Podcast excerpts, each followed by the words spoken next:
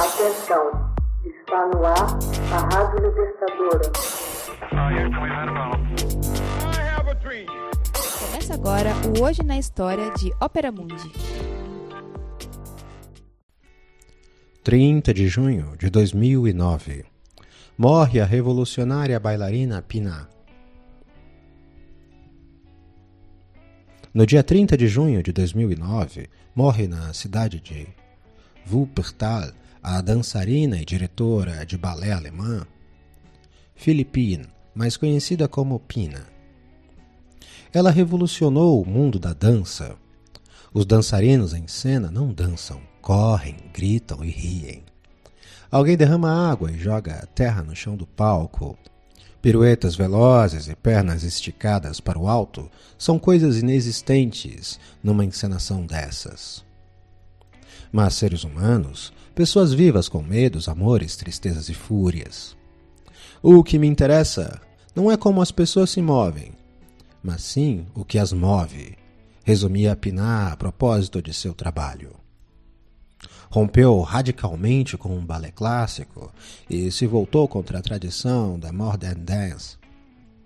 Rompeu radicalmente com o balé clássico e se voltou contra a tradição da dança moderna. Virou o mundo da dança de pernas para o ar em seus 40 anos de trabalho. Teatro-dança era como se denominava o que ela fazia. Para Pinar, no entanto, era uma abordagem psicológica individual. Sua carreira começou com aulas de balé. Nascida em 1940, filha de um dono de restaurante, Pinar gostava de passar seu tempo debaixo da mesa.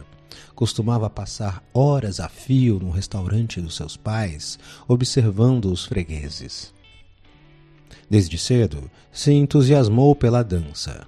As primeiras apresentações lúdicas com o balé infantil ocorreram em Wuppertal e Essen. Com 15 anos, iniciou sua formação na escola de balé de Essen, fundada pelo célebre coreógrafo Kurt Jooss. Em Kurt, encontrou ao mesmo tempo um legendário renovador da dança expressiva e uma pessoa de confiança. Além disso, especialmente inspiradora era a atmosfera criativa da escola, que até hoje une, sob o mesmo teto, todas as artes: teatro, música, dança, gravura e pintura. Em seus trabalhos tardios, viria a combinar elementos da dança, da música e a linguagem do teatro. Concluiu o curso de dança e pedagogia em dança no ano de 1958. Viajou imediatamente depois aos Estados Unidos, após ter recebido uma bolsa de estudos da escola de Essen. Não me senti nem um pouco sozinha em Nova York, contaria ela anos depois. Estudou com Anthony Tudor e José Limon.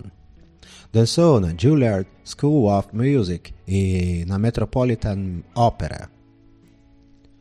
A pedido de Kurt, retornou à Alemanha em 1962. Começou a dançar como solista no recém-fundado balé da Folkwang apresentando-se em Amsterdã, Hamburgo, Londres e no Festival de Salzburg. Pinar avançou rapidamente de suas primeiras encenações bem-sucedidas de teatro-dança até o posto de coreógrafa e diretora do balé de Wuppertal. Após ter recebido o primeiro prêmio no concurso de coreografia de Colônia, assumiu a direção do estúdio de dança da Folkwang Pinar tinha 33 anos quando foi contratada para dirigir o balé do teatro de Wuppertal em 1973. A ousadia de vanguarda da jovem coreógrafa chocou inicialmente grande parte do público. O que ocorria no palco, muitas vezes, não era aquilo que constava do programa impresso. O público expressava sua indignação vaiando ou retirando-se do recinto, sem esquecer de bater a porta. A ruptura de tradições foi uma tarefa árdua, sobretudo num teatro subvencionado pelo Estado.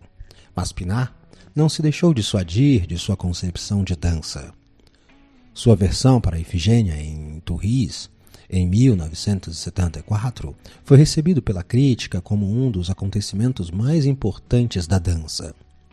Com montagem baseada em Brecht, rompeu definitivamente com todas as formas tradicionais do teatro-dança em 76, voltando-se para uma dança cênica, obstinada e contundente, diretamente ligada ao teatro. Colagens de música popular, clássica, jazz e enredos fragmentados culminaram numa nova forma de encenação, caracterizada por ações paralelas, contraposições estéticas e uma linguagem corporal incomum para a época. Sua companhia se tornou a principal representante da dança na Alemanha Ocidental. Pinat começou a acumular prêmios de todas as espécies, como o Prêmio Europeu de Teatro, o Prêmio Imperial Japonês, a Cruz do Mérito do governo alemão e a condecoração da Legião de Honra. Nos palcos internacionais, a Companhia de Pinar já se apresentou em coproduções com universidades de dança dos Estados Unidos, Hong Kong e Portugal, Paris, entre outros muitos. Cada peça é diferente, mas profundamente ligada a mim dizia a respeito de suas concepções artísticas. Seu trabalho combina tristeza e desespero somado à expressão calorosa do amor à vida. Os temas permanecem os mesmos, o que muda são as cores. Explicava a coreógrafa. Ao narrá-los, mantinha-se fiéis a determinados princípios: ações simultâneas, marcação das diagonais do palco, repetições propositais, e suspense dramático por meio de contraposições e progressões. Os fãs de Pinar, espalhados por todo o mundo, costumam se reunir em Wuppertal, local de peregrinação do teatro-dança. Hoje na História é uma produção de Ópera Mundi, baseado na obra de Max Altman, com narração de José Igor e edição de Laila Manuelli. Você já fez uma assinatura solidária de Ópera Mundi? fortaleça a imprensa independente. Acesse www.operamundi.com.br/apoio. São muitas opções. Você também pode fazer um Pix usando a chave apoie.operamundi.com.br. Obrigada!